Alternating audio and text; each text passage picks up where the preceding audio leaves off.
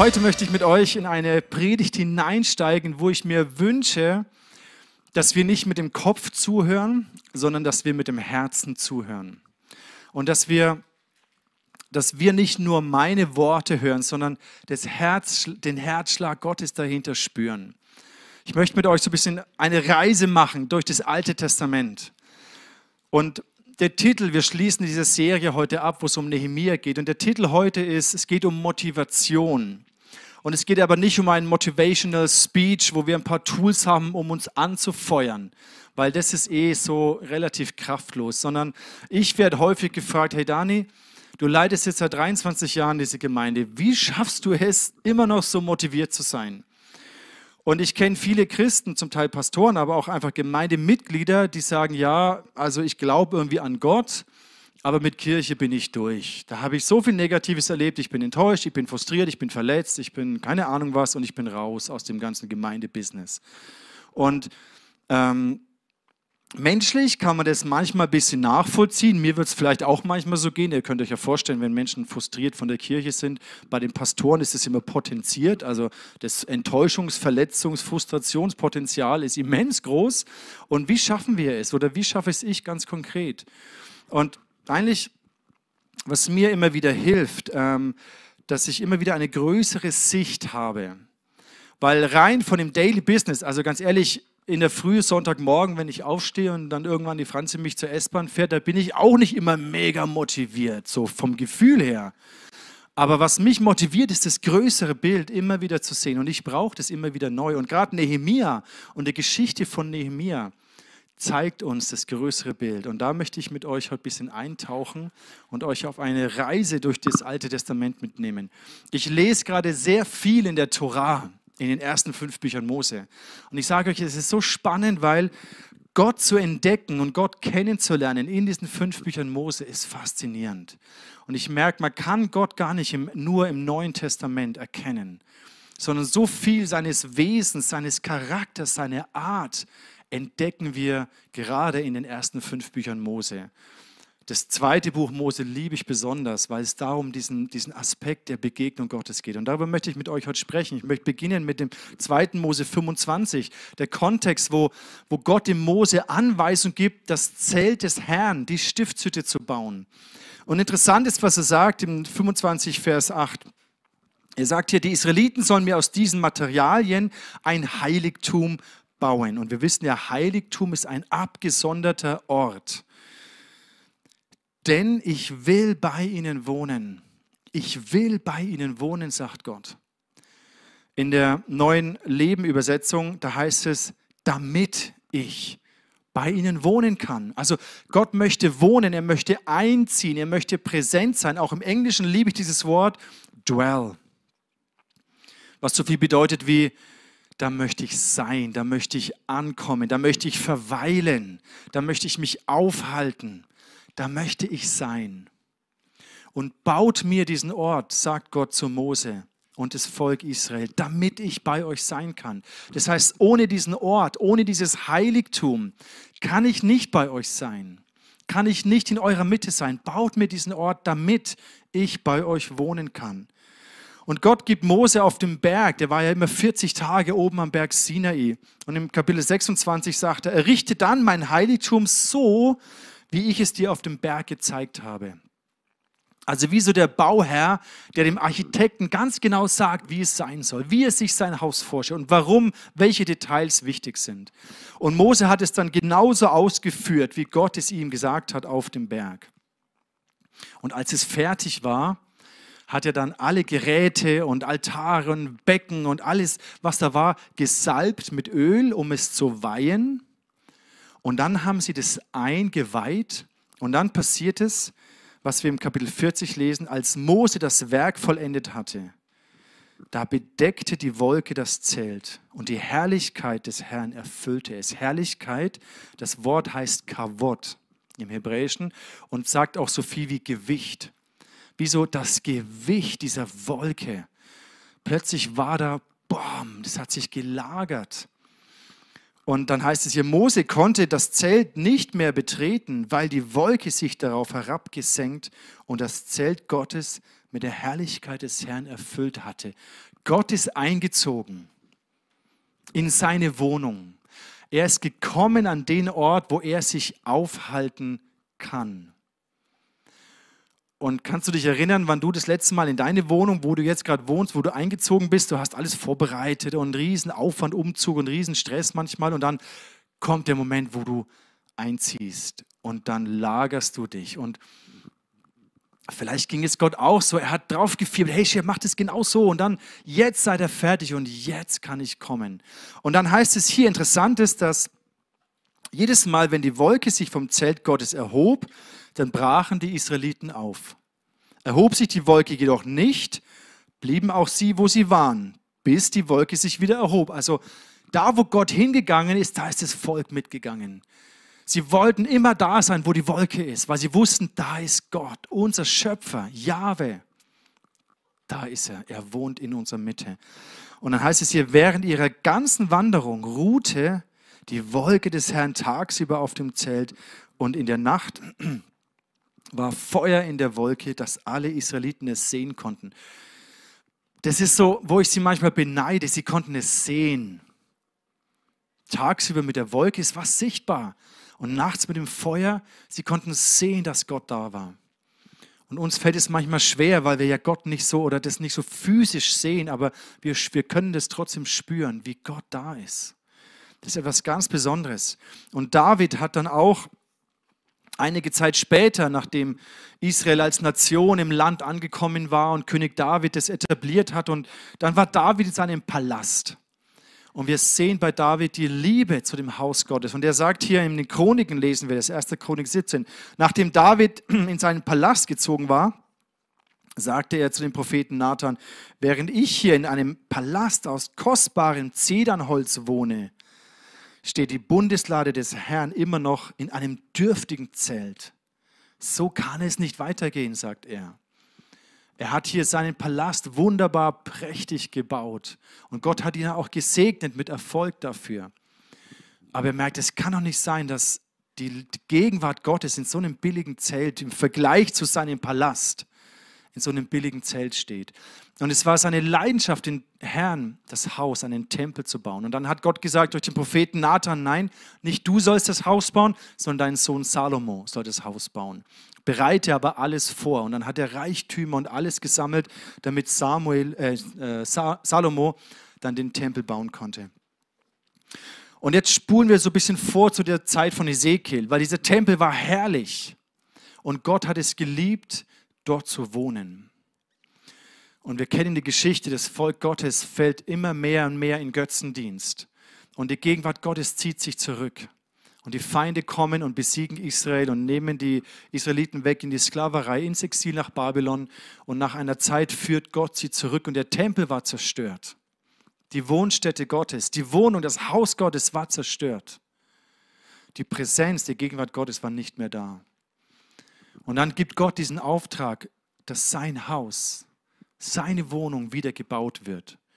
Nicht um die Leute einfach ein bisschen zu beschäftigen, sondern weil er wieder bei seinem Volk sein wollte.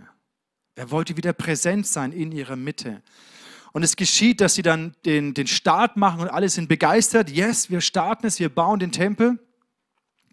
Und dann kommen die Feinde und versuchen alles, die Israeliten davon abzuhalten, den Tempel zu bauen. Und sie verleumden sie und feinden sie an, sogar mit Waffengewalt werden sie gehindert. Im Esra lesen wir das, Kapitel 4. Sie eilten dann zu den Juden nach Jerusalem und behinderten sie mit aller Gewalt. Die Arbeit am Haus Gottes in Jerusalem kam zum Stillstand und ruhte bis zum zweiten Jahr der Herrschaft von König Darius von Persien. Auch heute noch wir kommen dann später so zum Neuen Testament, was heißt es für uns. Aber damals waren die Feinde, die alles unternommen haben, dass das Haus Gottes nicht vollendet wird, dass Gott nicht einziehen kann in seinem Haus, dass er nicht in, seinem, in der Mitte seines Volkes wohnen kann. Und heute gibt es genauso die gleichen Feinde, nicht in Form von Menschen, sondern der Teufel ist immer noch genau der gleiche Feind und Widersacher Gottes, der alles daran tut, das Haus Gottes zu zerstören. Und dann waren die Juden frustriert.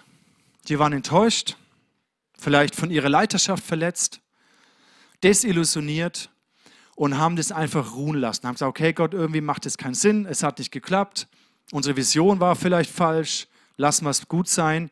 Und alle haben angefangen, so ihr eigenes Ding zu machen und ihre eigenen Häuser zu bauen. Und das Haus Gottes lag in, weiterhin in Trümmern. Und dann schickt Gott Propheten. Und im Kapitel 5 heißt es hier, und die Propheten Haggai und Zacharia weissagten den Juden in Juda und Jerusalem im Namen des Gottes Israel, der über ihnen war. Dann hatten sie eine Botschaft für das Volk und für die Leiter. Und dann haben, da hat etwas durch diese Worte der Propheten, das hat etwas in ihren Herzen entfacht. Das heißt, Gott erweckte die Herzen des Volkes wieder. Dass sie aus ihrer Frustration und aus ihrem, ach, irgendwie hat es alles keinen Sinn und die Feinde sind eh so mächtig, dass sie da rauskommen und wir brauchen das prophetische Wort, weil es unsere Perspektive ändert. Und häufig sind wir in der Gefahr, in der Routine unseres Alltags und den Anfeindungen und Schwierigkeiten und Enttäuschungen und Frustrationen und Verletzungen, dass wir einfach, dass unser Horizont sich immer mehr auf uns selbst reduziert. Und so, ja, warum, warum sollen wir uns noch diese Mühe geben überhaupt? Und dann brauchen wir das Prophetische, das uns den Blick weitet und uns das größere Bild zeigt. Und ich brauche das immer wieder dass ich das größere Bild sehe, was Gott denn eigentlich macht und worum es denn hier eigentlich geht. Weil Gott hat, zurück zu Mose, Gott hat die Sehnsucht, ich will in meinem Volk wohnen. Ich will da einziehen können. Ich will bei euch sein können. Und was dann passiert ist, dass die Propheten reden. Und im, Vers 6, äh, im Kapitel 6, Vers 14, äh, es geht dann weiter. Und sie haben wieder angefangen und die Propheten sind ihnen beigestanden und dann heißt es, so konnten die Juden ungehindert weiterbauen. Sie kamen schnell voran und die Propheten Haggai und Zacharia, die Enkel von Ido, ermutigten sie dabei. Sie vollendeten den Tempel, wie es der Gott Israels befohlen hatte. Es ist ein bisschen ein starkes Wort hier, befohlen hatte. Also es war Gott wirklich wichtig. Und dann steht hier im, 15, im 6. Regierungsjahr von Darius und so weiter, wurde der Tempel fertiggestellt. Die Priester, die Leviten und alle übrigen Israeliten, die aus der Gefangenschaft heimgekehrt waren, feierten voller Freude das Fest der Einweihung. Jetzt war der Tempel vollendet. Und entscheidend ist aber, was die Propheten geredet haben. Haggai und Zacharia. Was hat es ausge, aus, äh, bewirkt, dass sie wieder angefangen haben? Und das wollen wir uns mal ein bisschen anschauen, weil wie gesagt, wir heute auch immer wieder dieses prophetische Wort und das prophetische Sicht brauchen, damit wir in einem größeren, aus einer größeren Perspektive heraus sehen, was wir hier eigentlich Woche für Woche tun. Wir und die vielen anderen. Weil die Gefahr ist auch in Gemeinde, um das mal in unseren heutigen Kontext zu übertragen, dass wir bei Gemeinde so viele Menschen sehen. Und es nervt manchmal weil wir Menschen sind, weil wir einander enttäuschen, verletzen und frustrieren. Und wenn wir so viel mit Menschen zu tun haben, ich sage manchmal, hey, Gemeinde wäre so großartig ohne die Menschen, macht aber irgendwie auch keinen Sinn, klar. Aber das hindert, das blockiert manchmal unsere Sicht von dem, worum es eigentlich geht. Und vielleicht geht es auch so gar nicht so arg nur um uns, sondern damit Gott einen Ort hat, wo er wohnen kann. Und die Propheten sprechen Folgendes. Und Propheten haben ja auch immer wieder die Aufgabe zu ermutigen, wie es auch hier stattgefunden hat, aber auch zu konfrontieren. Unsere Herzen, unsere Haltungen und wo wir vielleicht in der Gefahr sind, dieses große Bild zu verlieren. Und sie sprechen hier folgendes im Haggai. Lass uns mal Haggai anschauen. Einer der Propheten, Zacharia, ist auch sehr interessant, aber blenden wir mal aus, weil wir nicht so die Zeit haben. Aber Haggai sagt hier: Im Auftrag des Herrn sollte Haggai verkünden. So spricht der Herr, der allmächtige Gott. Dieses Volk behauptet, die Zeit sei noch nicht gekommen, den Tempel des Herrn wieder aufzubauen. So dem Motto, ja, wir haben es ja probiert und wir haben angefangen, aber es hat nicht funktioniert, komm, wir lassen es stehen. Ist vielleicht nicht dran. Ja, das sagt man häufig so ein bisschen fromm, ist nicht dran. Aber warum ist es für euch selbst an der Zeit, in Häusern und getäfelten Wänden zu wohnen, während mein Haus noch in Trümmern liegt? Also Gott konfrontiert sie hier mit der Haltung, ja, ihr kümmert euch nur um das, was euch wichtig ist und baut euch eure eigenen Häuser, aber mein Haus liegt in Trümmern. Ich, der Herr, der Allmächtige, fordere euch auf, denkt doch einmal dar darüber nach, wie es euch geht. Ihr habt viel ausgesät, aber wenig geerntet. Ihr esst und werdet nicht satt, ihr trinkt und bleibt durstig. Was ihr anzieht, das wärmt euch nicht. Und das sauer verdiente Geld rinnt euch nur so durch die Finger. Also, was sagen die Propheten hier und was, wie würden wir das übertragen nach, für uns heute? Weil natürlich, wir haben, sage ich mal, den Reichtum, dass wir essen und satt werden, dass wir keinen Hunger und Durst leiden, dass wir warme Kleider haben. Aber wenn wir das mal transferieren auf unsere Herzen, auf unsere Seelen, auf unsere Beziehungen, auf unsere Familien, ich denke, dann spricht Gott, hey, wenn ihr euch nur um euch selber dreht und eure Karrieren und Häuser und alles baut und eure Wünsche und Ziele und Träume verwirklicht, aber hey, macht es euch wirklich satt? Den äußerlichen Erfolg? Sättigt es wirklich eure Seele? Gibt es euch die Geborgenheit und die, den Frieden und die Nähe, die ihr eigentlich, wonach ihr euch sehnt? Gott sagt, denkt doch mal darüber nach, wie es euch geht. Und dann im Vers 7, darum sage ich der Herr, der allmächtige Gott, begreift doch endlich, warum es euch so ergeht. Also er ist schon ein bisschen, er, er bohrt so ein bisschen da in die Wunde rein und der Prophet rüttelt sie wach und sagt, hey Leute, denkt doch mal drüber nach, warum es euch so geht. Und dann sagt er, steigt hinauf ins Gebirge und schafft Holz herbei und baut den Tempel wieder auf. Daran habe ich Freude und so ehrt ihr mich, den Herrn. Und im Vers 9 reflektiert er nochmal, warum ist es so, dass wir viel arbeiten und wenig dabei rauskommen? Ich, der Herr, der allmächtige Gott, kann es euch sagen, weil mein Tempel verwüstet da liegt und ihr nichts dagegen tut. Jeder von euch kümmert sich nur um sein eigenes Haus. Darum bleibt der Himmel verschlossen, kein Tau fällt auf eure Äcker und die Erde bringt nichts hervor. Ich finde es interessant, diesen Zusammenhang, den Gott uns aufzeigt. Wir kennen ja dieses Bündnis Dreieck, das habe ich euch schon ein paar Mal gezeigt, was es heißt, dass wir als Menschen im Bund mit Gott leben. Wie wir in Beziehung zu Gott stehen, ihn ehren, ihn als Gott verehren und anbeten. Und Gott segnet das Land unseren Bereich, in dem wir wirtschaften und arbeiten, die Schöpfung, alles, was er uns anvertraut. Er segnet es und es bringt Wachstum und Ernte hervor und es versorgt uns. Und Gott sagt, hey, der Himmel ist verschlossen. Das heißt mit anderen Worten, Gott war nicht mehr die Nummer eins. Wir haben, die Menschen haben ihn nicht mehr geehrt als Schöpfer, als Gott. Sie haben diese Bündnisbeziehung verlassen und Gott sagt, hey, kommt wieder zurück in den Bund, weil deswegen kommt so wenig Ernte hervor. Deswegen seid ihr nicht satt obwohl ich eigentlich euch segnen möchte. Und dann geht es weiter und es heißt im Vers 12, da gehorchten Zerubabel, Jeschua, die Hohenpriester und das Rest vom Volk Israel der Stimme des Herrn ihres Gottes und den Worten des Propheten Haggai, wie der Herr ihr Gott ihn, den der, wie der Herr ihr Gott ihn geschickt hat. Nun hatte das Volk Ehrfurcht vor dem Herrn. Das fand ich auch interessant, dass anscheinend wenn wir die Ehrfurcht vor Gott verlieren, werden wir auch nicht mehr ihm gehorsam sein und sein Wort gar nicht mehr so ernst nehmen. Diesen Zusammenhang fand ich interessant, dass da, wo wir Ehrfurcht vor Gott haben, dass wir auch sein Wort und das, was er sagt, einen ganz anderen Stellenwert geben. Und damals war es halt sehr deutlich, diese Propheten, wie sie aufgestanden sind und wie sie geredet haben und Gott sie bestätigt hat. Deswegen war es ganz deutlich, wow krass, Gott redet hier zu uns. Und die Propheten waren immer das Sprachrohr Gottes zu dem Volk. Und sie haben die Message verstanden. Und uns fällt es häufig manchmal schwer, heute so diese Botschaft Gottes zu verstehen. Aber Ehrfurcht hat damit zu tun, dass wir sein Wort achten. Dass wir seinem Wort Priorität geben, dass wir seinem Wort Gewicht geben. Ehre heißt auch Gewicht geben. Das heißt, boah, ich nehme das ernst, was du sagst. Und so hat das Volk wieder angefangen, durch diese Worte der Propheten sich herausfordern zu lassen. Und sie haben an diesem Haus Gottes gebaut. Und Gott gibt jetzt hier noch eine interessante Verheißung, weil wo sie das eingeweiht haben, die einen haben gejubelt und die anderen haben geweint. Und die Älteren vom Volk, die noch die Herrlichkeit und den prächtigen Tempel von Salomo kannten, die haben geweint, weil der neue Tempel nichts im Vergleich war. Und Gott greift es auf, hier im Haggai, auch durch den Propheten, Vers 3. Er sagt, wer von euch kann sich noch daran erinnern, wie prächtig der Tempel vor seiner Zerstörung war? Und was seht ihr jetzt an seiner Stelle entstehen? Ihr meint, es wäre im Vergleich dazu nichts. Und es war auch menschlich gesehen nichts so herrlich wie unter Salomo. Aber ich, der Herr, sage, lasst den Mut nicht sinken.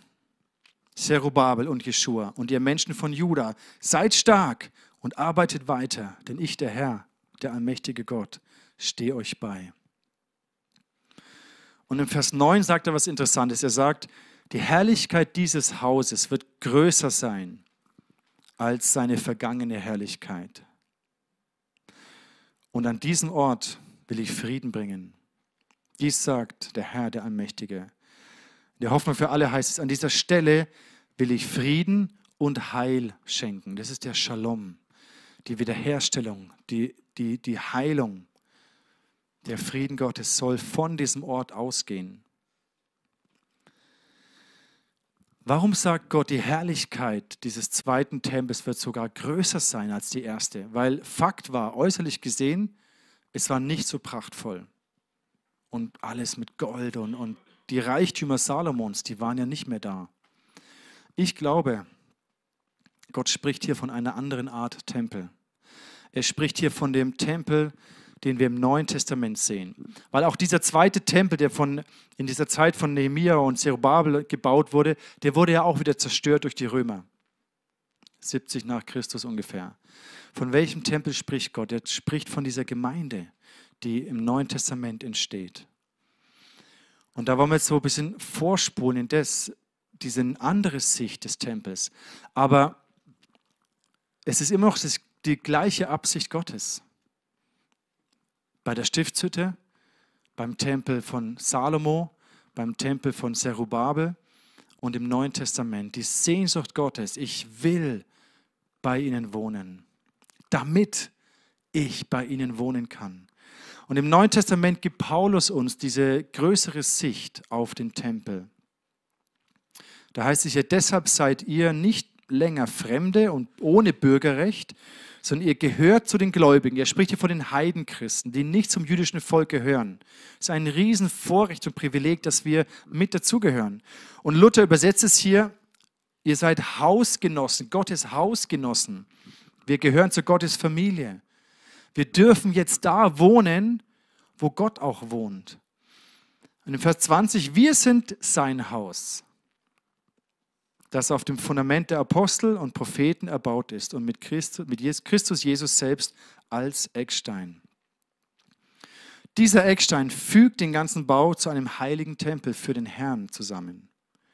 Durch Christus, den Eckstein, werdet auch ihr eingefügt zu einer Wohnung, in der Gott durch seinen Geist lebt.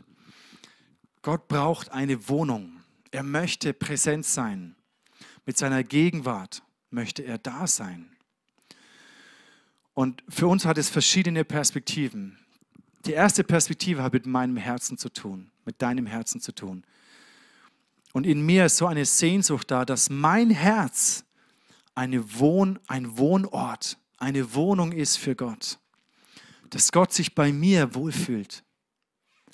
Und deswegen lebe ich in diesem Prozess der Jüngerschaft, der Nachfolge, der Heiligung, dass Gott in mir einen heiligen Ort findet, dass alle Götzen und alles in dieser Welt da keinen Platz hat, sondern mein Herz ein heiliger Ort ist, wo Gott gerne ist. Und natürlich sind wir alle in einem Prozess und unterwegs und wir sind noch sündige Menschen und wir machen Fehler und wir brauchen die Gnade und die Vergebung Gottes. Aber das Streben ist, dass mein Herz eine Wohnung ist für Gott, dass er sich bei mir wohlfühlt, dass seine kleine Wolke in mein kleines Herz hineinpasst.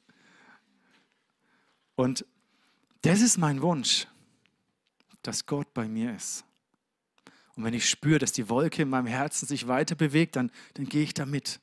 Und wenn die Wolke bleibt, also bildlich gesprochen, ne, dann bleibe ich auch. Ich will da sein, wo Gott ist und bei ihm sein. Und ich will, dass mein Herz ein schöner Ort ist für ihn. Rein und heilig. Und das Blut Jesu reinigt mich und uns immer wieder. Deswegen nehmen wir das Abendmahl, deswegen bekennen wir unsere Sünden und all das, damit unser Herz ein schöner, ein reiner, ein heiliger Ort ist für Gott. Und gestern war ich dann so auf meiner Couch, also wo ich das so prozessiert habe und, und darüber nachgedacht habe. Und in der Früh habe ich dann so gesagt, hey Gott, ah nee, es war Freitagnacht, ist ja wurscht. Ähm, hey Gott, ich will auch, dass du hier in unserem Haus, wo ich mit meiner Familie wohne, dass du dich hier auch wohlfühlst. Und ich weiß, Gott liebt es, bei uns zu sein. Und ich wünsche mir, dass er sich einfach bei uns wohlfühlt. Und stell dir mal dein Zuhause vor, dein Wohnzimmer, deine Couch, wo du gerne sitzt und überleg dir, hey Gott, fühlst du dich auch wohl bei mir in unserem Zuhause oder in der WG, wo du wohnst oder einfach in deinem Wohnzimmer, in deinem Schlafzimmer, in deinem Arbeitszimmer. Und ich habe mir das so, so bildlich vorgestellt, dass, dass Gott bei uns wohnt mit seiner Gegenwart, dass seine Wolke bei uns in Diepersdorf ist. Und ich wünsche mir, dass mein Haus, so wie äh, Josua sagt, ich und mein Haus, ich und meine Familie, ich und der Bereich, den Gott mir anvertraut, wir wollen Gott dienen. Wir wollen ein Ort sein, wo Gott wohnt, wo seine Gegenwart sich lagert. Das ist eigentlich wunderschön. Und dann sind wir als ganze Gemeinde, sind wir auch eine Wohnung Gottes, wo er sein möchte, wo er dwelling, also sich aufhalten möchte. Und diese Vorstellung ist eigentlich, es geht gar nicht so arg um das, wie es uns immer gefällt, sondern eigentlich geht es, dass wir das Haus Gottes sind, die Wohnung Gottes. Und es soll ja ihm gefallen. Und als ICF Nürnberg sind wir ein Teil, das kann man skalieren, wir als Ortsgemeinde mit all den Gemeinden und Gläubigen in dieser Stadt. Aber wenn man es reduziert auf uns, auch wir hier sollen ein Ort oder sind ein Ort, eine Wohnung, wo Gott ist. Und die Frage ist, wie es hier heißt, bist du eingefügt? Sind wir eingefügt in diesen Bau? Da heißt es hier, Paulus, werdet auch ihr eingefügt zu einer Wohnung. Ähm, Petrus formuliert es so im 1. Petrusbrief, Kapitel 2. Lasst auch ihr euch als lebendige Steine zu einem geistlichen Haus aufbauen dann könnt ihr Gott als seine Priester dienen und ihm Opfer darbringen, die der Heilige Geist in eurem Leben gewirkt hat. Weil ihr zu Jesus Christus gehört, nimmt Gott diese Opfer an. Also lasst euch als lebendige Steine, wir sind so lebendige Steine und es ist ja ein Unterschied, ob du einfach einen Steinhaufen hast, der wild irgendwie rumliegt, oder ob du diese Steine zu einer Ordnung gebaut und geformt sind. Und jedes Stein, jedes Stück hat, hat einen Platz in diesem Haus. Und je mehr Steine eingefügt sind am richtigen Ort, desto schöner und größer kann dieses Haus werden, damit Menschen Platz haben, um Gott dort zu begegnen. Weil wenn Gott dort wohnt, können Menschen ihm dort treffen. Und so sind wir auch als ICF ein Haus. Und mir hilft es immer wieder, dieses größere Bild zu sehen. Nicht nur das Menschliche. Ich meine, es ist super schön, mit euch Gemeinde zu sein mit unserem Team, den Leitern. Ich liebe dieses Haus. Ich mag euch, auch wenn es manchmal nervt. Aber es ist schön, es ist großartig. Es ist nicht perfekt, ist ja vollkommen klar. Aber es ist wunderschön, mit euch das Haus Gottes zu sein. Und wo bist du eingebaut? Du bist so, du gehörst dazu. Mit dir wird das Haus schöner und vollständiger. Lass dich mit einfügen, wenn du es noch nicht bist. Und lasst uns immer wieder dieses größere Bild sehen, durch das Menschliche hindurch die Wohnung Gottes sehen, die er baut. Er baut sein Haus, weil er sich danach sehnt, bei seinem Volk zu wohnen. Und so wie ich mich danach sehne, dass Gott in meinem kleinen Herzen wohnt, wie ich mich danach sehne, dass Gott in unserer Familie wohnt, in unserem Wohnzimmer, in unserem Haus ist, so sehne ich mich auch danach, dass Gott sich hier wohlfühlt und dass wir ihm ein Haus sind, durch all unsere Strukturen und Organigramme und Leitungsstrukturen und Kleingruppen und Ministries und all das, was wir tun. Wir bauen dieses Haus, damit Gott sich wohlfühlt. Und das motiviert mich immer wieder neu. Durch all den Frust und sowas, das ist, ja, es gehört halt irgendwie dazu. Das haben die damals auch erlebt. Und der Feind ist auch aktiv um zu versuchen, den, den, das Haus, die, die Arbeit am Haus des Herrn zu stoppen, Ressourcen zu rauben, uns abzulenken mit allem möglichen anderen, was letztendlich nicht wichtig ist. Und versteht mich nicht falsch, es ist gut, wenn wir auch unsere, unser Zuhause bauen. Ne? Der Matze ist gerade am, am Wohnung bauen und am Leitungen ziehen und Elektrik verlegen. Das ist alles super. Aber das ist ja nur letztendlich dient es ja dem. Und ich ich glaube, du sehnst dich auch danach, dass Gott bei euch wohnt, dass ihr einzieht im März oder im April oder nächsten 2027 oder wann auch immer. dass, dass Gott dort wohnt und stell dir dein Zuhause vor, dass, dass Gott dort ist Und Menschen dort, ich möchte schließen mit, diesem, mit dieser Aussage nochmal vom Propheten. Ähm, Haggai, Vers 9. An dieser Stätte werde ich Frieden und Heil schenken. Ich wünsche mir, dass mein Herz eine Stätte von Frieden und von Heil ist. Und Menschen, die mit mir in Kontakt kommen, Frieden erleben. Ich wünsche mir, dass unser Zuhause, wo wir wohnen, ein Ort des Friedens ist, ein Ort der Heilung. Ich wünsche es mir für dein Zuhause, dass deine WG oder dein, dein Wohnzimmer, da wo du bist, ein Ort des Friedens und ein Ort des Heils ist. Und für uns als Gemeinde, da wo wir sind. Und wenn Gott sich mit der Gegend, mit der Wolke uns weiterführt, dann führt uns weiter. Und jetzt gerade sind wir hier und seine Gegenwart ist hier. Und das ist doch das Schöne. Aber lass uns diese Worte der Propheten auch für uns nehmen und uns zu reflektieren. Hey Gott, wo habe ich mich mehr um mich selbst und meine Bedürfnisse und meine Karriere und mein Haus gedreht? Und dein Haus liegt irgendwie in Trümmern da. Also ist ja nicht ganz in Trümmern, aber es ist auch noch nicht ganz vollendet. wir sind da irgendwie zwischendrin. Aber wo möchte Gott auch dich neu überführen und sagen, hey, durch all das Menschliche hindurch, lass uns sehen, was Gott wichtig ist. Lass uns dem Priorität geben, was Gott wichtig ist, dass er eine Wohnstätte hat. Lass uns beten und dann es zulassen, dass der Heilige Geist zu uns redet. Vater, du bist der Gott Abrahams, der Gott Isaaks, der Gott Jakobs, der Schöpfer dieses Universums. Und du sehnst dich danach, bei uns zu wohnen. Und es ist so unfassbar, wir begreifen das gar nicht. Und ich bete, dass mein Leben, mein Herz eine Wohnung wird für dich. Und sprich doch du dieses Gebet auch in deinem Herzen, wenn du das möchtest. Sag Gott, mein Herz, mein Leben ich will, dass du dich wohlfühlst. Hilf mir, frei zu werden von all den Götzen und all dem Unreinen, was ich da reingelassen habe in meine Wohnung, in mein Herz. Ich möchte, dass es sauber wird und rein wird durch dein Blut, durch deine Vergebung, durch deine Befreiung. Dass du mit, deiner, mit der Wolke deiner Gegenwart bei mir einziehst, in unserem Zuhause einziehst. Und ich bete, Vater, dass ich um mein Haus wir wollen dir dienen. Wir wollen dein Haus bauen, den Ort kreieren, wo du dich wohlfühlst, wo du einziehst, wo du wohnst und wo Menschen Heil und Frieden finden.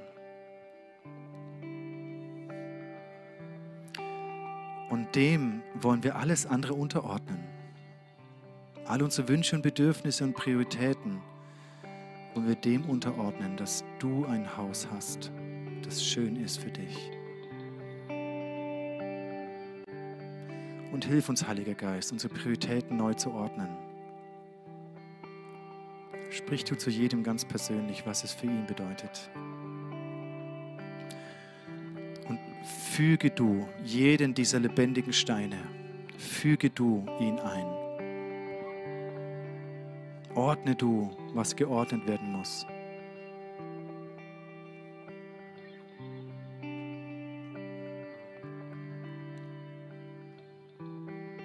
lass hier ein Ort deiner Gegenwart sein. Komm mit dieser Wolke, mit deiner Herrlichkeit.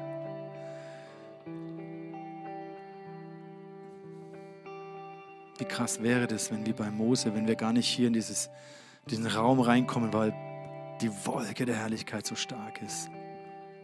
Ich kann mir das nicht genau vorstellen, wie das aussehen würde, aber Gott, ich sehne mich danach, dass du dich wohlfühlst.